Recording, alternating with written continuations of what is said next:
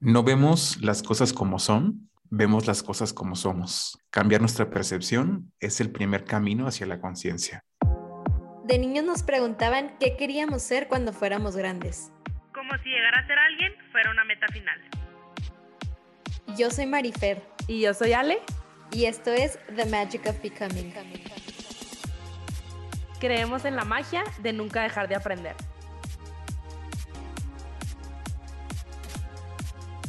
Bonito día a todos. Muchas gracias por estar aquí, escuchándonos, abiertos a recibir todo lo que estamos por compartirles el día de hoy.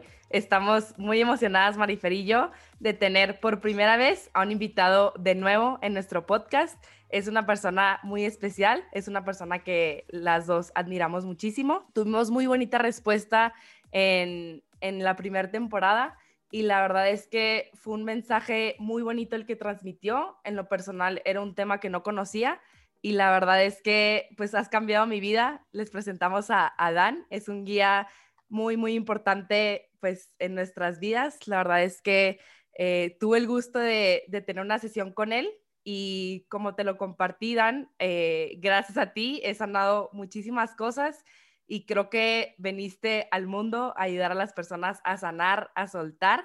Y pues muchas gracias por estar aquí. Estamos muy emocionadas de poder compartir todo lo que nos faltó compartir en ese primer episodio donde teníamos muchísimas preguntas, Marifer y yo. Pues muchas gracias por volver y muchas gracias a todos por estar escuchando a este invitado tan especial el día de hoy. Pues muchas gracias por la invitación. Qué bueno que funcionó la sesión y no quedaste peor.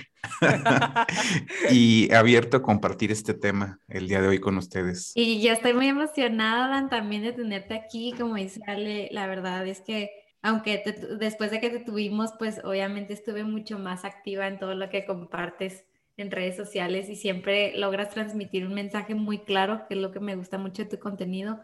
tienes, una, tienes un don, la verdad, yo creo porque es un tema complejo los que compartes y el hecho de que sepas transmitirlo de manera sencilla y digerible em, te abre las puertas de, de, muchos corazones. Y yo creo que es, es, es, es un don y te lo, te lo reconozco, te agradezco también tu tiempo de estar aquí otra vez con nosotras y de un tema que la verdad me, me, intriga muchísimo, tengo muchas dudas y estoy muy emocionada de aprender. El día de hoy, dentro de todos los temas que habla Dan, Ale y yo este, tenemos mucha curiosidad por el tema de, de la descodificación de pareja, por qué escogemos la pareja que escogemos, qué patrones venimos siguiendo y todo lo que hay detrás de este tema. Creo que vivimos en un mundo donde nos dicen que la felicidad está dentro de encontrar una pareja y creo que muchos están en, busca de una pareja para ser felices. Y yo creo que por ahí quisiera por ahí quisiera empezar Dan que nos platicaras un poquito de por qué está esta tendencia a o por qué porque el mundo nos dice que la felicidad está dentro de estar acompañados y encontrar una pareja para ser felices o completos. Yo creo que parte de la educación global, sistémica en el inconsciente colectivo ha sido a través de metáforas y fantasías, a través de leyendas. Y como todos hemos aprendido a través de leyendas, nos creemos todo lo que nos dicen. Y como no tenemos esa habilidad o pocos la desarrollamos, o bueno, se escuchó muy ególatra, ¿no? Pero cuando comenzamos a cuestionarnos las cosas, pues nos damos cuenta que hay fantasías, ¿no? Para mí la primera fantasía de esta historia es la media naranja yo debo de buscar a alguien que me complemente, que me des otra mitad para yo estar bien. Y esto genera una sensación de escasez, de carencia, que necesito a alguien más en mi vida para yo poder estar bien, mi otra mitad. Cuando no creo que busquemos otra mitad, yo como un ser completo estoy buscando la completitud con alguien más. Personas felices hacen parejas felices. Personas completas tienen una relación completa. Y la otra, más mística que se está dando últimamente, son las almas gemelas. Deja, busco y encuentro mi alma gemela, esa alma que viene a cautivarme y a integrarme y a crecer espiritualmente. Y si nos metemos esta metáfora, podríamos ver que si somos almas, pues venimos de la misma fuente. Y al venir de la misma fuente, pues cualquier alma es buena. Entonces, yo creo que la mejor relación de pareja es la que se construye, la que se hace, la que cultivas, en la que creces, en la que te expresas y sobre todo en la que te das cuenta qué cosas de ti estás proyectando en ella y qué veniste a trabajar en esta pareja, que es mucho de lo que yo hablo, ¿no? Que todo viene por resonancia y, frecuencia. Y algo súper importante, Dan, creo que, bueno, yo hubo un tiempo que me hice una idea de que escuchaba mucho, creo que lo escuchaba tanto que ya me la creí yo, que no vas a, o sea, como que si yo no sanaba, no iba a encontrar a esa pareja, como que tenía que estar muy bien yo para encontrar a una pareja. Y sí quisiera hablar un poquito de eso porque, pues, al final de cuentas, pues sigue sanando, ¿no? O sea, eso que mencionas ahorita, o sea, sigue sanando, sigue soltando y no tienes que estar como al 100% perfecta para encontrar a esa pareja, sino eh, qué es lo que tiene que suceder para que puedas encontrarla, ¿no? Y no necesariamente que, ay, este es al 100 y ya puedas este, recibir esto, ¿no? Yo creo que nunca vamos a estar al 100 en nada, ¿eh? Y es, es, un mito también que hay en los terapeutas. Hasta que yo esté al 100, hasta que yo haya trabajado mucho en mí, me voy a permitir darle terapia a los demás. Yo les digo, no, pues entonces yo no daría terapia. Hay muchas áreas de mi vida que yo sigo trabajando. Entonces, es, es un punto importante. Para que yo pueda arreglar mis conflictos de pareja, pues los voy a hacer teniendo pareja. ¿Sí?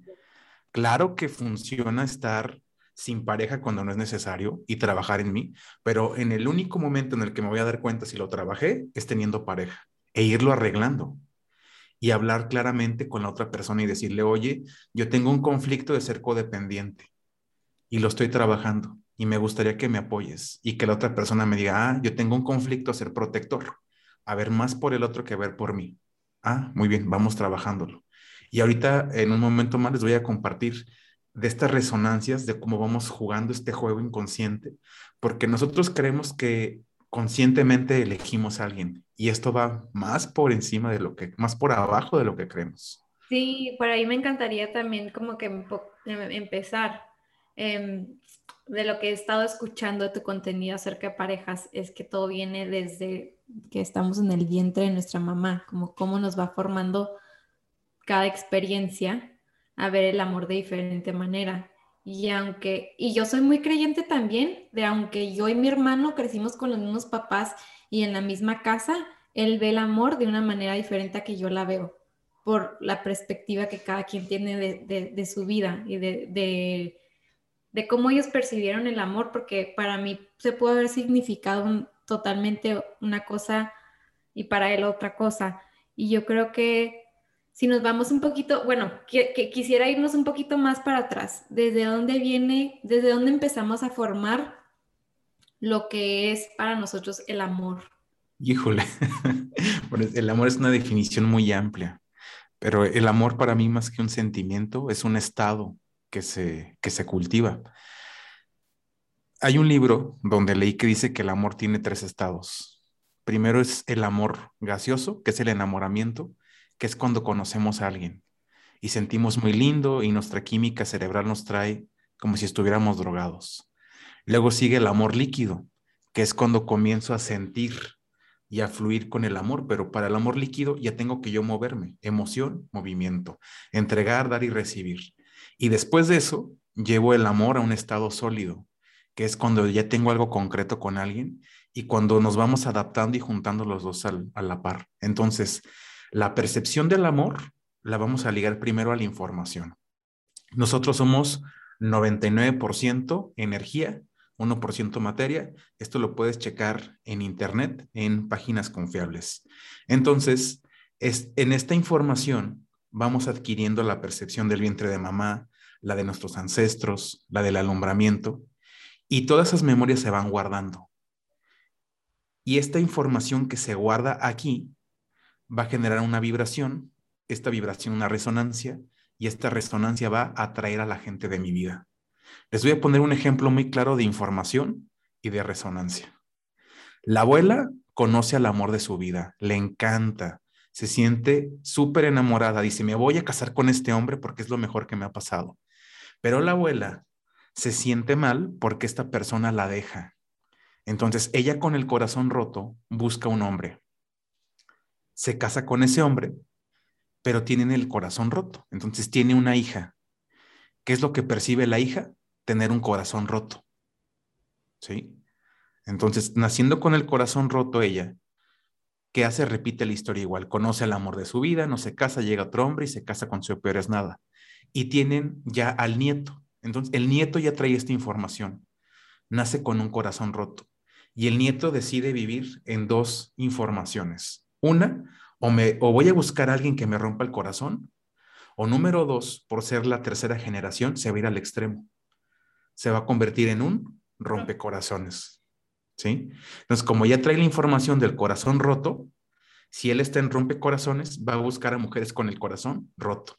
Y así es como vamos jugando este juego de información. Este es parte de la información y la resonancia transgeneracional que revisamos en las relaciones de pareja. ¿Y por qué, se, por qué, por qué escuchamos tanto que buscamos a una pareja similar a nuestro papá o a nuestra mamá? Es ah. algo que se escucha en todos lados y se lleva diciendo muchos años también. Bien, la percepción o lo que nosotros vemos de lo que es un hombre o es una mujer, pues se va a ligar directamente a papá o a mamá, porque es la primera relación que tenemos con ellos. Entonces, indudablemente, yo, yo, yo soy de la idea que si no hay trabajo personal, siempre vas a elegir a uno de los dos, sobre todo con el que tengas más conflictos inconclusos. Entonces, esas son relaciones de incesto y un incesto no funciona. ¿De qué funciona que busque una mujer como mi mamá? Imagínate el inconsciente que dice, pues no, no me puedo relacionar sexualmente, lo que estoy buscando es solo que me proteja, que vea por mí, llenar un vacío que no arregle. Y esas relaciones terminan en caos. Pero ya siendo conciencia de esto, puedo cortar el patrón, ¿sí? Porque a lo mejor ya mucha gente nos escucha ahorita y dice, pues ya me di cuenta, sí, escogí directamente a mi papá. Ah, pues aquí lo que hago es un acto de constelación. Dejo de buscar y de arreglar los asuntos inconclusos de mi padre a través de ti y te doy el lugar como mi hombre, como mi pareja y yo actúo como tu mujer. Qué impresión. Ay, no, es que me, me vuela la cabeza este tema. Este, y también... sí, de verdad. Este, por ejemplo, me llamó mucho la atención lo que compartiste en tu curso, que si no lo han tomado, oigan, los invito a que tomen el curso de Dan de Descodificando tu relación de pareja, que creo que es algo súper común, o bueno, creo que muchos lo hemos hecho, que haces como una lista de la persona ideal, ¿no? Que estás buscando, o sea, que sea alto, que sea trabajador, servicial, chalala, ¿no? Como que todo lo que buscas, y creo que es normal, o sea, como hacer una lista de qué buscas en la otra persona, ¿no? Pero más allá de eso, ¿tú cómo recomiendas elegir a la otra persona? O sea, como que no guiarnos tanto por esta lista, sino por, ¿por qué? Muy bien. Fíjense que aquí es otro de los mitos, ¿no? En esta onda de la información, porque hay mucha información, pero el que haya mucha información no quiere decir que toda la información sea la, la que nos beneficie más. La verdad absoluta. Sí, entonces, en esta parte de la información de la materialización, de la conexión y de, hay, un nombre específico que le llaman, ahorita no recuerdo. Eh, bueno, de, de, atraer en específico, te dicen que hagas una lista, pero acuérdense que las cosas se les atrae, no se les busca. Porque cuando estoy buscando, estoy desde la carencia. Como yo no tengo, estoy buscando. Y carencia genera más carencia. Entonces, si yo busco a una persona con estas características, yo debería de trabajar en ser la persona atractiva para buscar esa persona. Entonces, si quiero a alguien que me reconozca, ¿qué debo de hacer? Primero me reconozco yo. Si quiero a alguien que sea honesto conmigo, soy honesto yo conmigo. ¿Sí? Si quiero que la otra persona me dé tiempo, pues me doy tiempo a mí. Pero de lo contrario, queremos llenar el vacío a través de eso, ¿sí? Yo como no me doy tiempo a mí, quiero que tú me des tiempo a mí. Y no.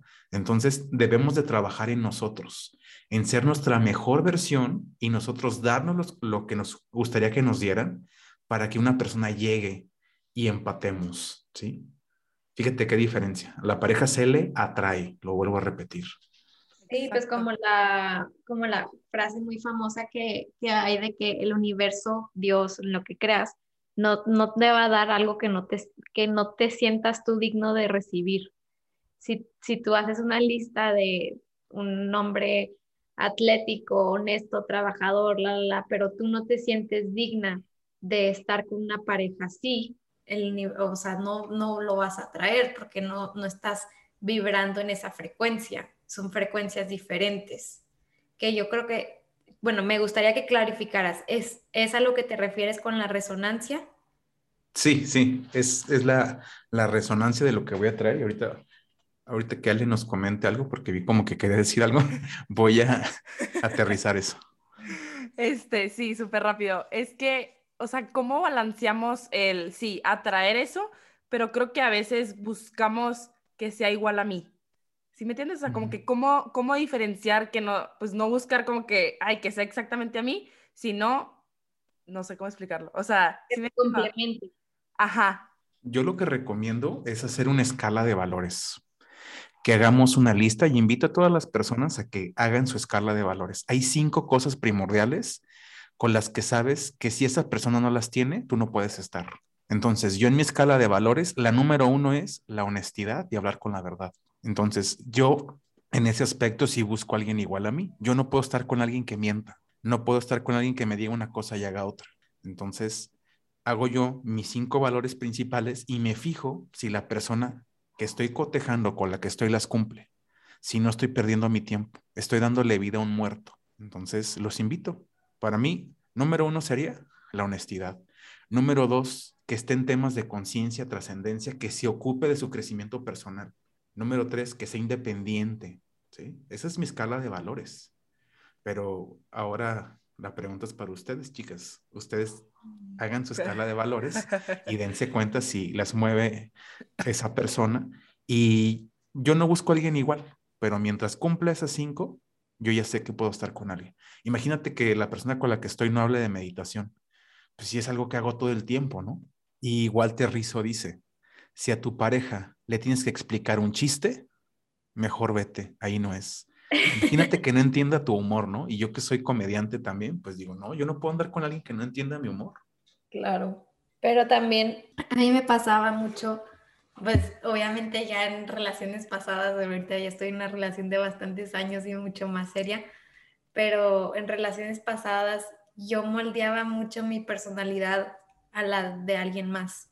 Si a esta persona le gustaba, no sé, plantar, o sea, tener un jardín y hacer este, todo esto. Entonces yo decía, no, pues a mí también me tiene que gustar.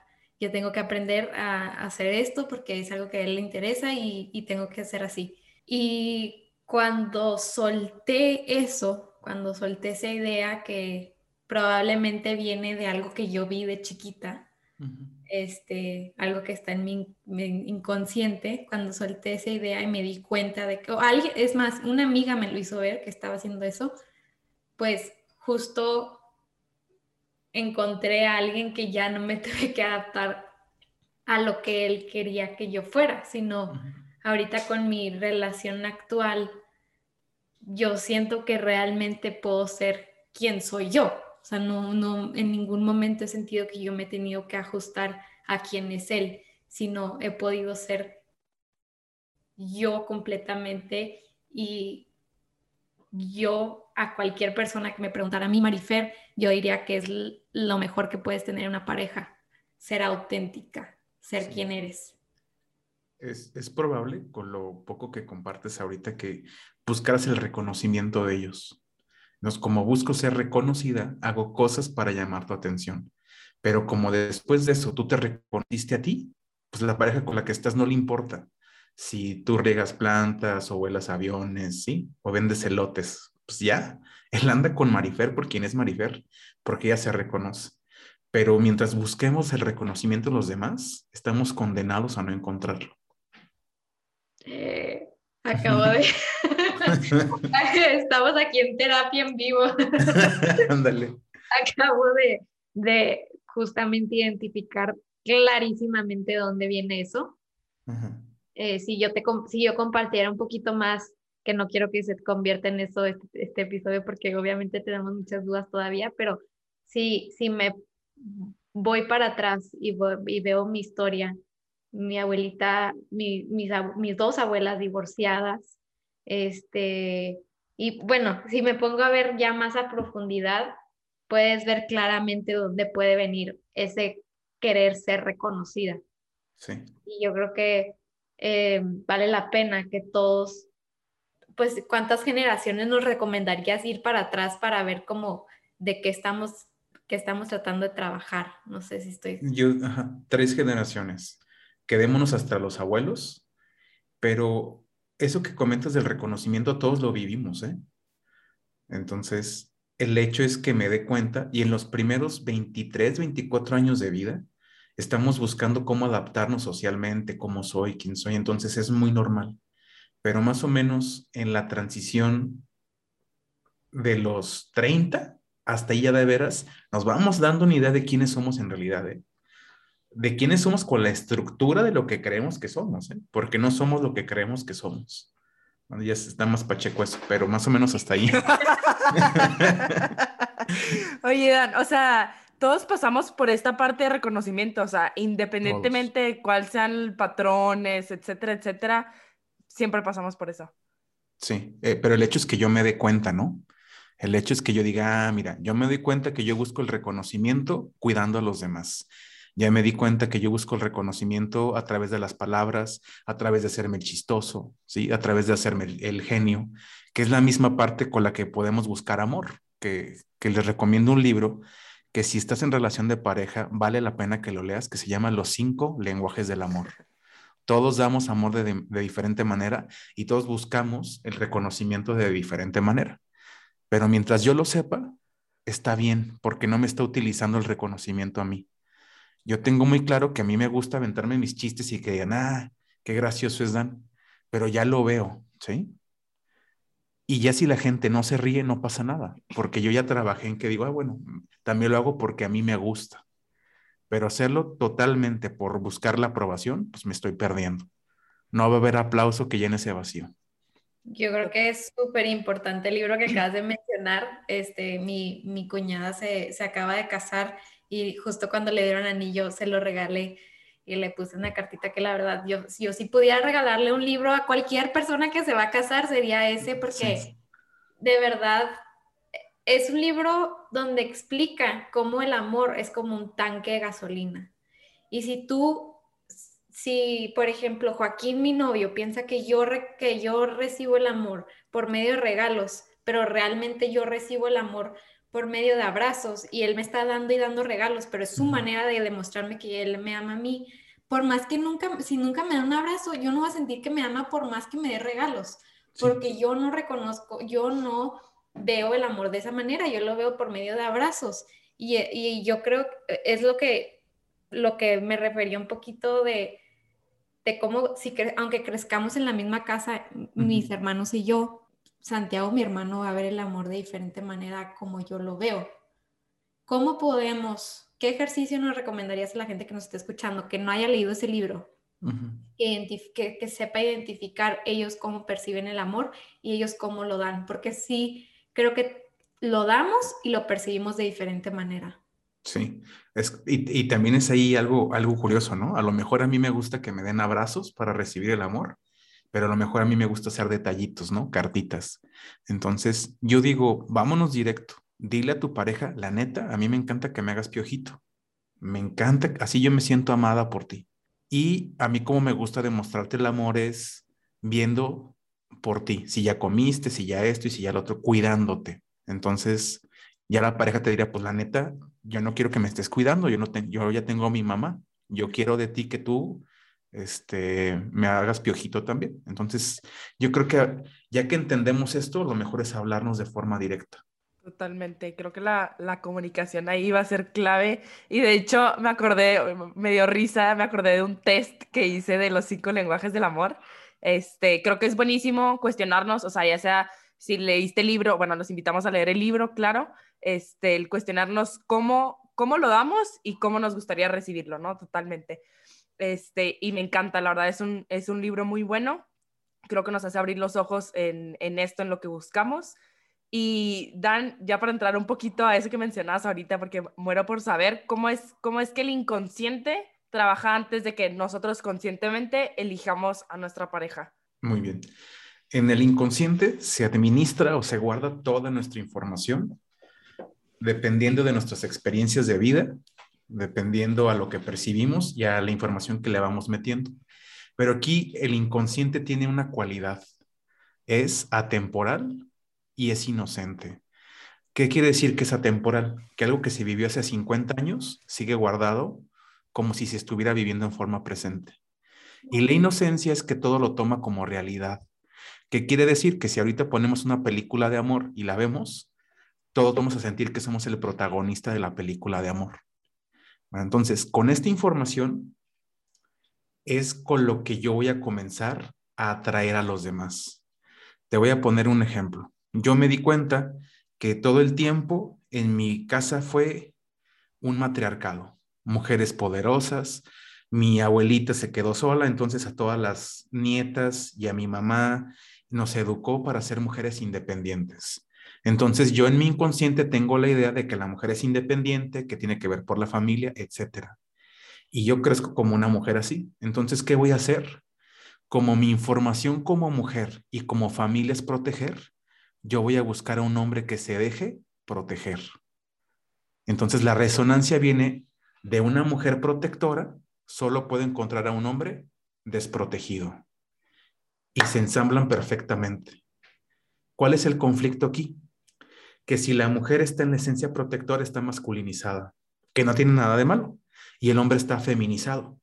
Entonces, estas esencias van a generar que la mujer sea el mayor proveedor en casa, el hombre no va a ser tan buen proveedor, pero con el tiempo, la mujer se va a sentir utilizada y el hombre se va a sentir no cuidado, porque de todos modos no está llenando el vacío de su madre y ella no está completando la protección porque no se tiene que proteger de nada.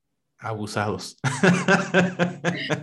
Y ahí viene todo el conflicto, ¿no? De ahí nace el conflicto entre pareja, porque empieza a haber este, pues empiezan a surgir, me imagino, que, a ver, tú no me estás satisfaciendo en esto y tú a mí tampoco y yo siento como que tú no me valoras y yo siento y empieza y se hace grandísimo si no lo hacemos consciente, ¿verdad? Sí. Entonces, yo los invito a que se den cuenta cuál es su creencia madre, cuál es tu actitud todo el tiempo. ¿Eres un protector? ¿Eres un desprotegido? ¿Eres una, víctima, un victimario, un sádico, un masoquista? Ahora vamos, ya les hablé del rol del protector y del desprotegido, pero vamos a ver el sádico y el masoquista. ¿Cómo se hace una persona masoquista? Supongamos que Ale cuando tiene siete años su mamá la regaña, ¿sí? Y pasa su barrera de valores, como los límites de Ale, ¿no? Le pone una gritoniza horrible. Pero a las horas la mamá tiene culpa y la papacha. Y a las semanas, misma historia. Entonces, ella interpreta que el amor es, puedo pasar tus límites personales, pero si ya te apapacho, ya no pasa nada. Entonces, Ale se convierte en una masoquista. Yo entiendo que cuando alguien me ama me puede hacer daño.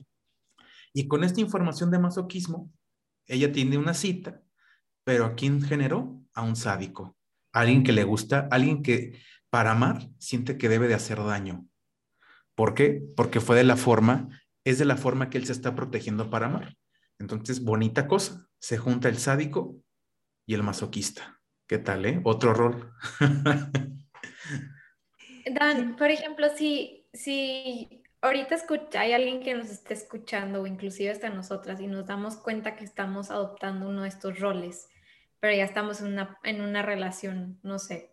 Juanita nos está escuchando y, nos dice, y dice, chin, yo soy víctima y mi, y el, y mi pareja es victimario. ¿Sí, no? Sí, ese, ese, es otro también. Este, pero amo a esta persona con todo mi corazón, ya me di cuenta que es algo que debo trabajar. ¿Se puede arreglar esa relación si los dos entran en conciencia o qué pasa si nomás uno de ellos entra en conciencia y el otro sigue en su rol? ¿Qué, qué pasa ahí? Sí, en mi experiencia, ambos tienen que tomar conciencia. Si los dos toman conciencia, pueden seguir. Pero imagínate que la creencia madre que los unió se modifica pues ya y la persona va a sentir que ya no puede estar ahí. va a decir, ¿yo qué hago con esto? Entonces sí se puede, pero primero debo de darme cuenta qué rol estoy jugando. Entonces, por ejemplo, de este rol que tú dices de la víctima y el victimario, es diferente al sádico y al, masoquista. La víctima va no necesariamente es alguien que le hace algo, sino que es víctima de todo. ¿Sí? Todo le pasa, todo le hace, no solo su pareja. Entonces genera un victimario para que la rescate también, pero para que le haga notar que su creencia es que todo le pasa. ¿sí? Claro, Que le confirme, pues. Sí.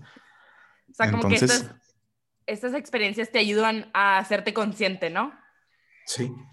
Y, y entonces, ¿cómo, o sea, una vez que empiezas a, a crear esta conciencia, ¿cómo, ¿cómo tú nos recomiendas empezar a descodificar justo la relación de pareja?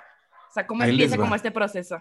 Este es el secreto y es una, es, es un super hack ¿sí? Como dicen ahora, super hack, super tip para esto. ¿Cómo puedo obtener lo que estoy buscando sin hacerme daño?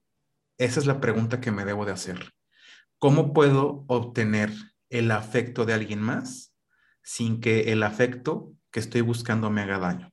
Por ejemplo, en, en el sádico y el masoquista, ¿cómo puedo obtener el afecto de mi pareja sin que me haga daño. ¿ah? Pues hay algo que se llama límites.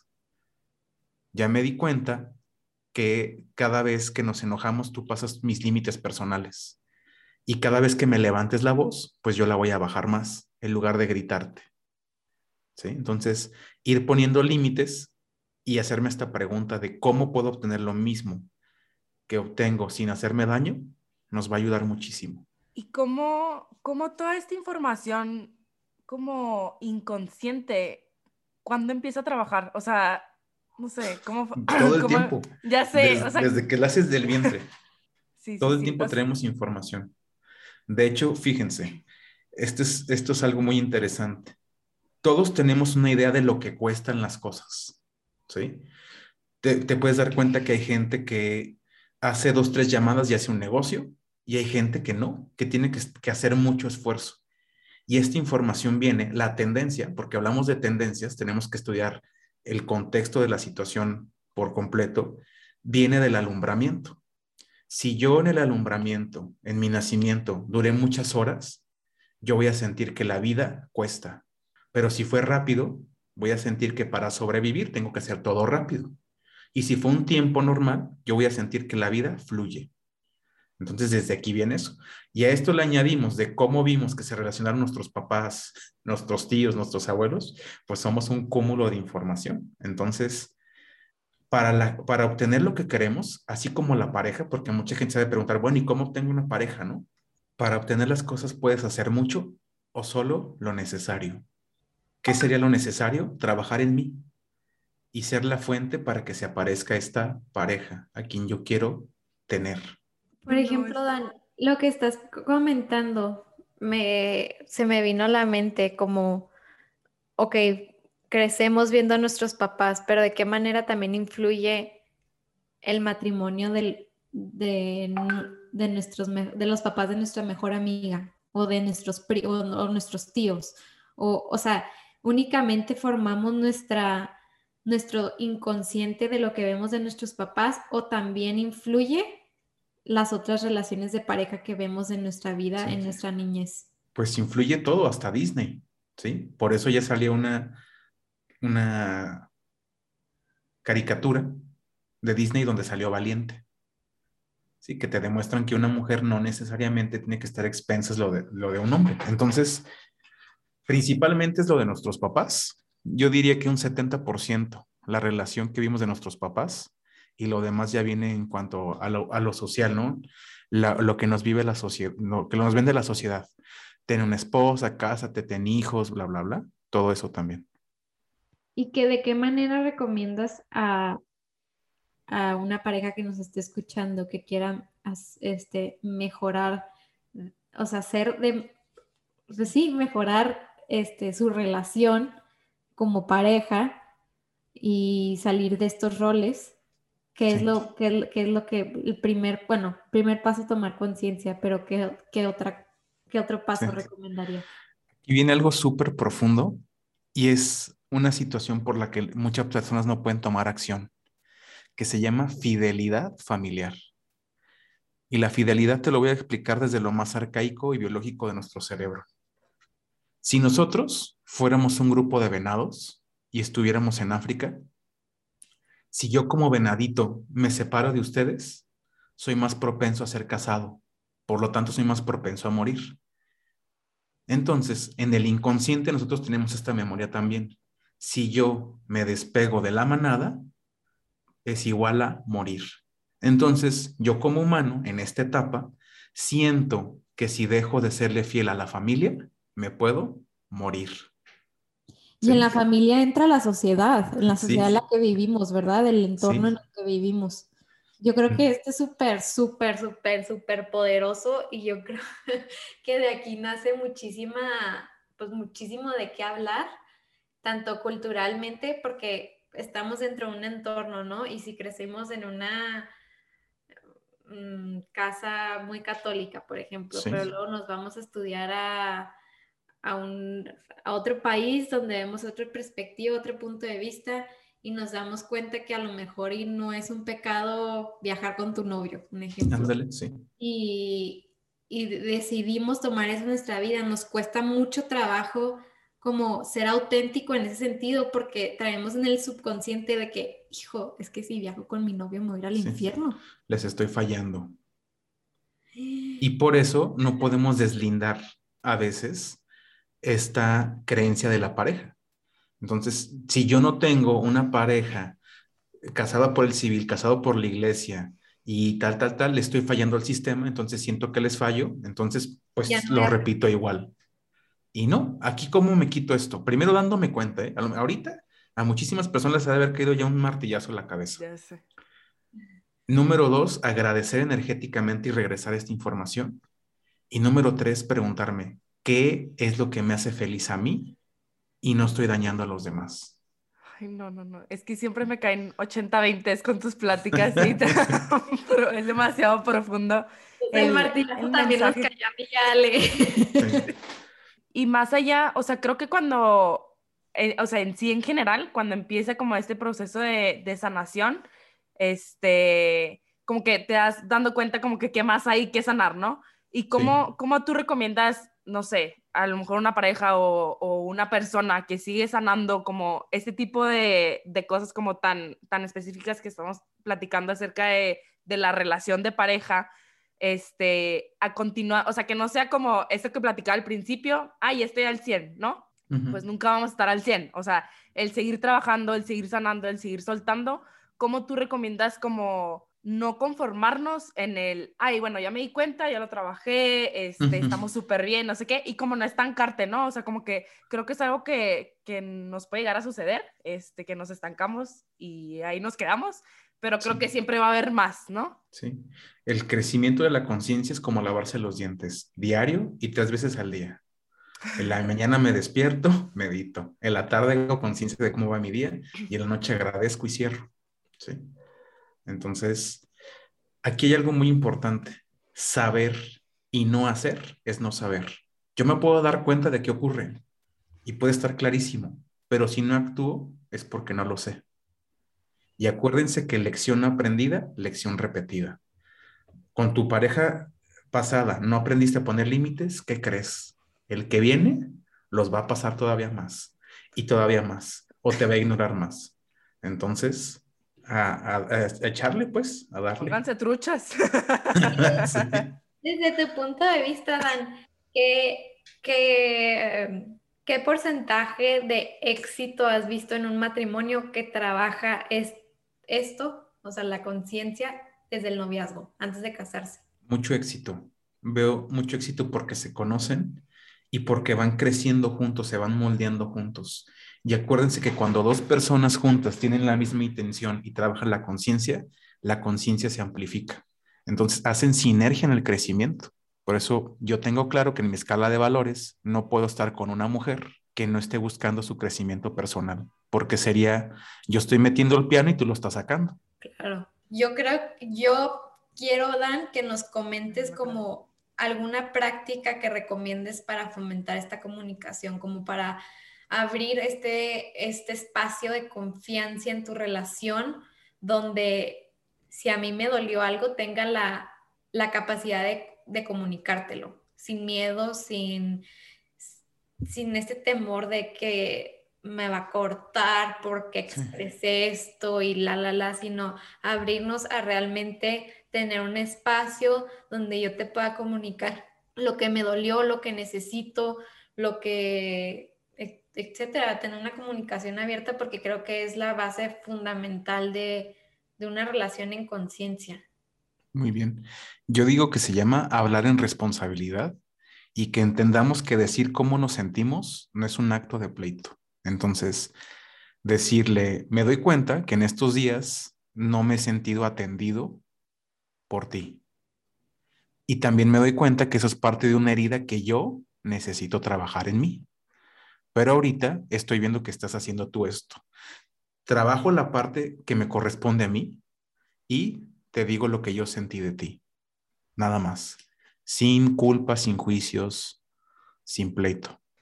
¿Cómo definirías la pareja, Dan? Porque yo tomando el, el, curso que nos compartiste, como que yo, como que, ¿a quién cuento? Ya sabes, o sea, como que no necesariamente creo que tenga que ser un novio o un esposo. Este, entonces, ¿tú cómo defines la relación de pareja o la pareja en sí? La pareja es el mejor espejo para conocernos y crecer. Mucho de lo que no alcanzo a ver en mí lo voy a proyectar en ti. La pareja es nuestro espejo más grande para proyectarnos a nosotros. Entonces, yo más que definirlo como esta parte metafórica de amor y esto, yo desde mi, desde mi experiencia y, desde lo que yo trabajo es eso. La pareja es una proyección para venirte a trabajar tú. Más los que, todas las personas, este es un dato numerológico, todas las personas que tengan muchos números 11 en su fecha de nacimiento, que todo lo sumado les dé 11, o sea, sean de un día 11 o de un mes 11, vienen a trabajar la pareja. Uno y uno viene a trabajar la pareja o dos. Entonces, eso es lo que vienen a trabajar en esta vuelta. Okay. Y llame, llámese pareja cualquier persona con la que identifiques, que hayas como espejado, no sé cómo decirlo. Sí, como... hecho espejo. Sí, sí. Ajá, esto, ¿no? Sí, sí. Entonces, yo, yo me refiero a la relación de pareja de amor, este, confianza, bla, bla, bla. Ay, no, pues qué impresión. Ya sé, no manches, está cañón. La verdad, está cañón, este toda esta información que a lo mejor, como, como dices tú, estamos como, hay demasiada información que queremos como intentar romper y justo como está en lo inconsciente, pues no, no encontramos cómo a lo mejor nos cuesta un poco más avanzar sin haberlo trabajado antes, ¿no? Sí. Algo que nos va a ayudar mucho a darnos cuenta de nuestro comportamiento y dejar de ser reactivos. Un síntoma de estar en un proceso de anestesia es ser reactivo. Solo actúo porque actúo. Me hacen esto e impulsivamente yo hago lo otro. Pero viene la mejor medicina del pasado y del presente, que es la meditación. Cuando yo medito, hago testigo y me doy cuenta que no soy mis pensamientos ni mis reacciones, y antes de tomar una decisión, yo elijo qué tomar, de ahí ya me salí de, me estoy saliendo de cualquier ciclo de elegir la misma pareja, la misma situación, el mismo patrón. Entonces, yo les recomiendo profundamente, enséñense a meditar. Es de las mejores cosas que me ha pasado a mí en la vida y te puedo decir que si sigo vivo es porque medito. Oye, Dan, y, y, bueno, el tema de la meditación, la verdad es que Marifer y yo es un tema que compartimos mucho, pues a las dos nos, nos encanta y ya te lo hemos compartido. Y de aquí me surgió una duda que he platicado con mis amigas y así. Hay, creo que hay personas que todavía no se quitan como este paradigma de la meditación y solo para yogis y no sé, ¿no? O sea, como que es un tema, o sea, a lo mejor, por ejemplo, hablando de, o sea, personas, no sé, de alguna religión que dicen, no, esa, mi religión no me permite la meditación, no, no sé, por poner un ejemplo, si estoy con una pareja que no cree en la meditación, ¿tú qué recomiendas ahí? O sea, yo creo que, y dime si estoy mal, este, que si la otra persona lo acepta, pues a mí me vale si creo o no creo en la meditación, ya sabes, o sea, pero tú qué opinas al respecto, o sea, porque muchas veces como que, ay, si yo medito, pues busco una persona que medite, y claro que a mí me encantaría que la persona con la que yo esté, pues medite, obviamente, pues es, un tema que a mí me fascina, ¿no? Pero a lo mejor por estar como tan aferrada a eso, o llámese meditación, o llámese otro tema, cualquier ejemplo que ahorita no se me viene a la mente, pero ahí, ¿qué, qué recomiendas? Pues primero, si yo puedo aceptar, si puedo estar con alguien que medita o no medita. Eso sería. Que termina siendo como lo que compartías ahorita de los cuadrantes, ¿no? También. Sí. Y después informar qué es la meditación. Yo le enseñaría qué es el mindfulness. El mindfulness es una técnica estudiada a través de las neurociencias, donde todo se basa en la atención plena y no hay nada cósmico, mágico, galáctico, espiritista, tarotista, no hay nada de eso. Y eso es pura ciencia. Y ya pues hay otros que practicamos meditaciones más fumadas, pero el mindfulness es algo completamente laico. Sí, y yo creo que también, Ale, este, como abrirte a, a, compartirlo, ¿sabes? Como cuando yo empecé a meditar, Joaquín, mi novio, no meditaba y nunca fue como, hijo, no, si no empieza a meditar, pues bye, ¿sabes? pero yo por medio de mi ejemplo empecé a compartirle que era algo que me estaba funcionando a mí. O sea, yo creo que el ejemplo siempre va a ser el mejor maestro. O sea, de verdad que no hay, no hay mejor maestro para mí que predicar con el ejemplo. Entonces, yo presentándome todos los días en la meditación y que él fuera viendo el cambio en mí, creo que eso fue lo que lo atrajo a él a después intentarlo obviamente también por razones propias para que él mejorara como persona y no estoy diciendo que por mí medite ni nada, sino yo creo que el ver cómo está haciendo un buen resultado para alguien que está cerca de mí, automáticamente va a ser algo atractivo para la otra persona desde mi punto de vista. No quiere decir que sea una ley, sino si ves que algo le está funcionando, pues obviamente te, te va a causar un poco de curiosidad, ¿no? Totalmente. No, sí, totalmente. Y creo que eso aplica para todo. O sea, que muchas veces como intentamos inculcarle a otro todo lo, todo lo que a nosotros nos ha funcionado y más que obligarlo a y decirle tienes que hacerlo y charalá, ya sea, llámese meditación, llámese lo que, lo que sea el tema, este, siempre el ejemplo va a ser lo más importante. O sea, el, el nosotros vivirlo sin ah, forzarlo con la otra persona va a ser que pues ahora sí que el ejemplo hable mucho más que las palabras, ¿no? Dan, yo quería preguntarte un poquito qué hay, o sea, de mi pareja. Bueno, a ver, voy a, abrir un poco mi vulnerabilidad y voy a eh, poner un ejemplo propio. Sí. Yo he visto, por ejemplo, mi papá, mi abuelo, empezando desde mi abuelo paterno. Yo veo que mi abuelo paterno tenía una exageradamente obsesión con la figura. O sea, para yo me acuerdo muchísimo estar chiquita y si comía algo así de que dos chocolates, mi abuelo, y, de que ya no comas eso, te vas a poner gorda. Y lo digo, o sea, desde, es algo que he ido trabajando, es algo de lo que estoy consciente, es algo que sé que se pasó a mi papá, que mi papá después también empezó a, repetir esos mismos patrones conmigo y con mis hermanos. O sea, sé que es algo que ha estado en mi familia desde generaciones atrás, que es algo aprendido de generaciones pasadas. Ahora, ¿de qué manera esa, esa información yo la busco en una pareja o la, o sea, de qué manera afecta eso, por ejemplo, en mi relación de pareja? Aquí hay que ver si él es, es así. ¿sí? O sea, ¿estás diciendo esto porque tu pareja actúa así? Pues no. Ah, muy bien. Nomás quería saber cómo, o sea, yo sé, por ejemplo, yo veo en mi pareja que para él también es muy importante lo físico, más nunca me ha hecho un comentario de esos. sí. ¿Cómo más ah, eso? Entonces, no, no, se repitió el patrón. Lo, si, si el patrón se hubiera repetido, ahí se hace un acto de liberación de la información que, vienes cargando. Pero mientras dicen, si el león está dormido, no lo despiertes. Así déjalo mejor. Pero aquí el hecho es cuando está o no está, o se van al extremo, ¿no? Mi abuelo muy preocupado por el cuerpo, mi papá muy preocupado y Yo soy cero preocupado por el cuerpo. Cualquier extremo no funciona. Ok.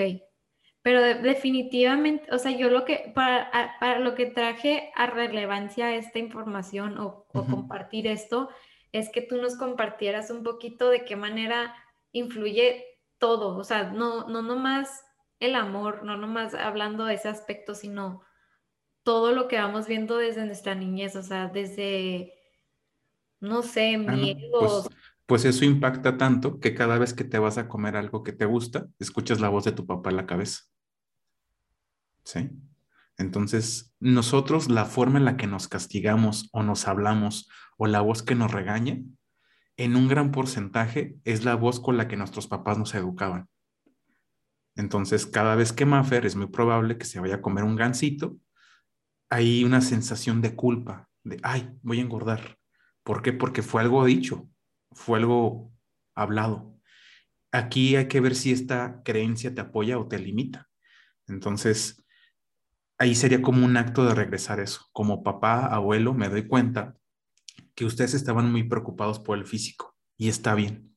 El día de hoy les regreso esta culpa y me abro a que puedo darme ciertos gustos sin sentirme culpable y siguiendo de forma sana, porque de otra forma no vas a poder disfrutar la comida. Sí, y, de, y por ejemplo, si yo no estuviera consciente de esto, decir que.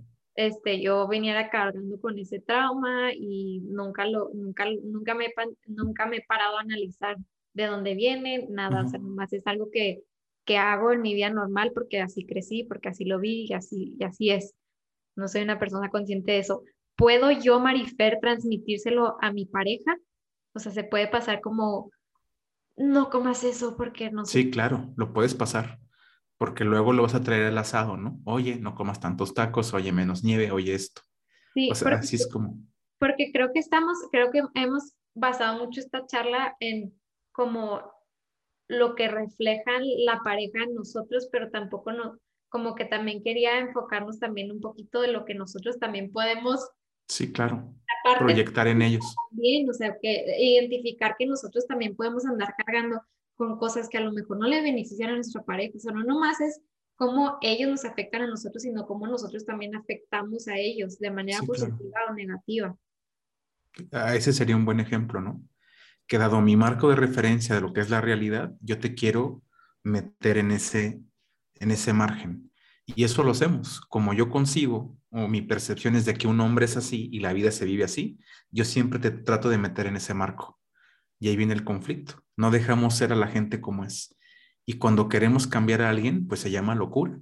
Yo lo que le digo a la gente es, si nosotros, de nosotros, no podemos cambiar cosas, ¿sí? O sea, yo de mí todos los días me digo, voy a llegar a las 8 pm y no llego. ¿Tú crees que voy a poder hacer que alguien más haga algo así? Pues no. Entonces sí hay un impacto, pero hay que sernos consciente y dejar que la persona sea lo mejor que pueda hacer. No moldearnos a lo que nosotros creemos.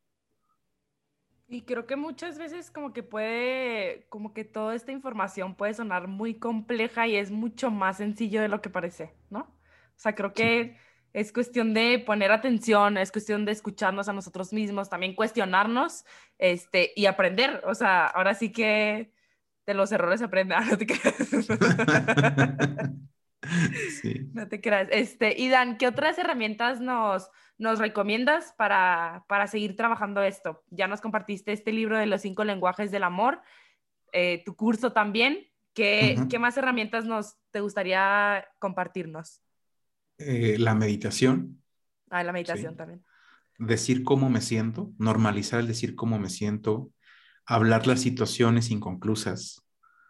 Ese, con- yo creo que con que hagamos eso es un gran avance. O sea, no, no hay que buscarle tanto el hilo negro, ¿no? Pues lo sencillo, comunicarnos, decir cómo me siento, meditar, cultivarnos.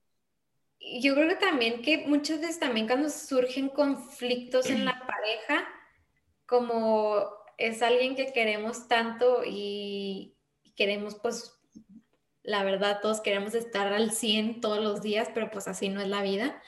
Este, como que también saber valorar que detrás de cada conflicto de pareja va a haber un por qué se está presentando eso, o sea, por qué y más bien para qué, como tú dices siempre, este, para qué se está, porque, para qué se está este, presentando este conflicto con mi pareja, qué podemos mejorar, de qué podemos aprender del uno del otro, de qué manera lo podemos resolver para que sea mejor para un futuro, para mejorar como pareja.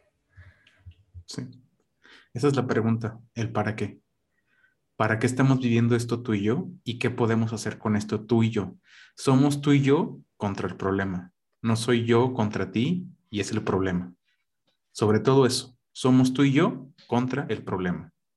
Sí, sí, sí, de que muchas veces queremos este, esta lucha de, de, quién está bien y quién está mal y tú ganas, yo pierdo y fue tu culpa, no fue mi culpa, sino, a ver, realmente vernos como un equipo, ¿no? Como eh, se nos está presentando el problema a los dos y qué puedes mejorar tú, qué puedo mejorar yo como equipo para enfrentar lo que se nos esté presentando.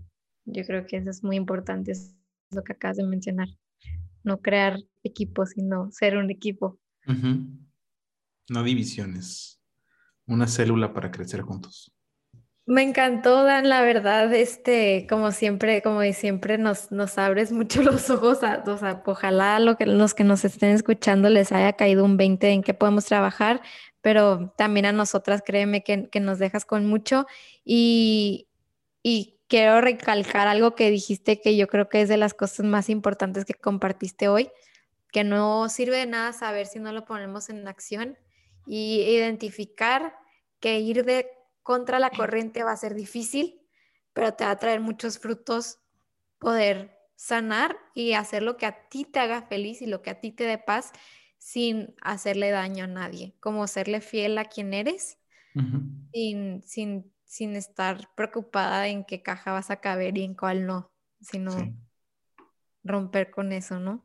Dejar la fidelidad familiar y serme fiel a mí. Sí, totalmente. Que, que otra, alguna otra cosa que te que quisieras agregar para justo romper con esta fidelidad familiar, que yo creo que es el paso más difícil, la verdad. O sea, hacer conciencia sí creo que sea algo difícil porque este, implica vulnerabilidad, implica darte cuenta que estuviste mal en algo, pero yo creo que ya cambiarlo es, o por lo, por, por lo menos para mí es lo más difícil, llevarlo a la acción. Yo creo que ya hay muchos borregos y mejor que ser ovejas negras. Si me va a convertir en una oveja negra a ver por mí, nunca te vas a arrepentir de hacer algo por ti. De lo que sí te vas a arrepentir es de ser igual que los demás y toda tu vida hacer algo que no quisiste hacer solo por agradar. Entonces, el primer paso comienza poniéndonos en primer lugar, siéndonos fieles a nosotros y darnos cuenta que se puede y que a veces es más fácil de lo que queremos solo estar dispuestos a pagar el precio. El problema es que la gente no quiere pagar el precio. Y el precio es pues que no me hablen al principio, que se enojen, ¿sí? Que no me reconozcan, pero después ya tomo mi lugar. Todo tiene un precio. Todo tiene un precio y un para qué también. Este, pues muchas gracias, Dan. Muchas gracias por, por acompañarnos el día de hoy. Estamos seguras que, como dice Marifer, aunque se me apagó el micrófono, Marifer se, lo dice. este, pero de verdad es que hay muchísimos mensajes que necesitamos volver a escuchar. O sea, así como nos cayeron 20, ahorita estoy segura que si vuelvo a escuchar esta conversación, otros 20 serán. Y pues muchas gracias por seguir compartiendo tus conocimientos tan profundos, pero tan eh, como palpables, como lo, como lo decía Marifer al principio. Creo que lo logras transmitir de una manera muy, muy clara. Tenemos mucho todavía que aprender de ti, Dan. De verdad es que es, es un honor haberte conocido y, y seguir aprendiendo y seguir creciendo junto contigo. Y pues te agradecemos de todo corazón y les damos gracias a todos ustedes por acompañarnos el día de hoy y por abrir su corazón a, a recibir toda esta información. Yo quisiera agregar algo antes de que termináramos, que creo que lo mencionó Dan, pero lo mencionó así muy al aire y creo que vale la pena recalcarlo, que estas son, son tendencias, no, no necesariamente eh, caigas en uno de estos roles, sino vale la pena indagar un poquito más en la historia y en las especificaciones de cada quien, porque cada quien va a tener una historia diferente. Entonces, si por algo te quedó la espinita que nos estás escuchando y quieres indagar más, en qué hay detrás de lo que te está pasando, para qué te está pasando y necesitas como una ayuda, los invito de verdad a que, agenden una, cita con Dan. Este, él, les puede dar terapia y asesoramiento en línea, que yo creo que me gustaría que, que platicaras un poquito de eso, Dan, para, para esta gente que a lo mejor busca saber más y, no, y que a lo mejor no se siente identificado con uno de los roles que platicamos, sino... Pues hay muchos roles, no solo son los tres que mencioné, y en la sesión vamos a buscar cuál es tu herida de la infancia que se está manifestando en tu edad adulta, por lo que se está generando este caos o esta plenitud en tu relación de pareja. Entonces, trabajando esta situación, hacemos una resignificación y a través de un nuevo hábito, pues llevamos a una nueva relación. Entonces lo hacemos en una hora y pues imagínate una hora de, estar rebotando información con una sola persona, llegamos muy profundo, ¿no? Entonces, eh, lo hago hasta antes de una hora, pero ya lo demás es pues, para que la gente se desahogue, pues, pero vale la pena.